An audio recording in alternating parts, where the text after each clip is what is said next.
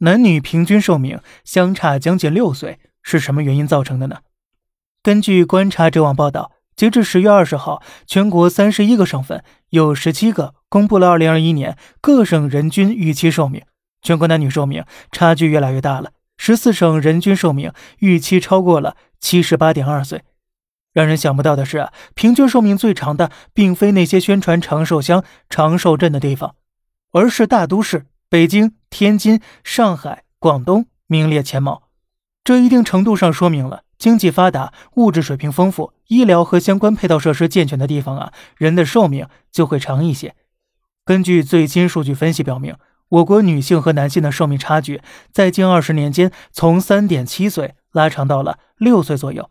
甚至有些地方呢，如广西拉开到了七岁左右了。其实不用数据分析，即便走在街头也能发现，老婆婆要比老爷爷多多了。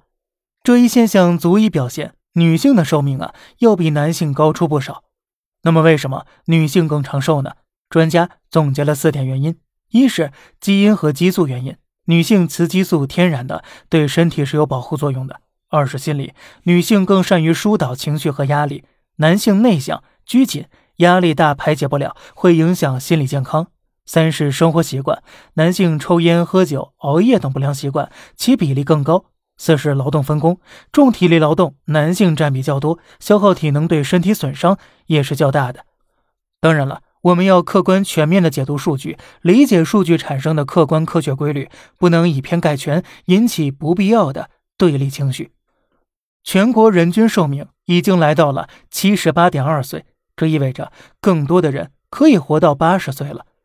我国居民的预期寿命越来越高了，远远高于世界平均水准，这是个了不起的成就。那么，您的理想寿命是多少呢？好了，这里是小胖侃大山，每天早上七点与你分享一些这世上发生的事儿，观点来自网络，咱们下期再见，拜拜。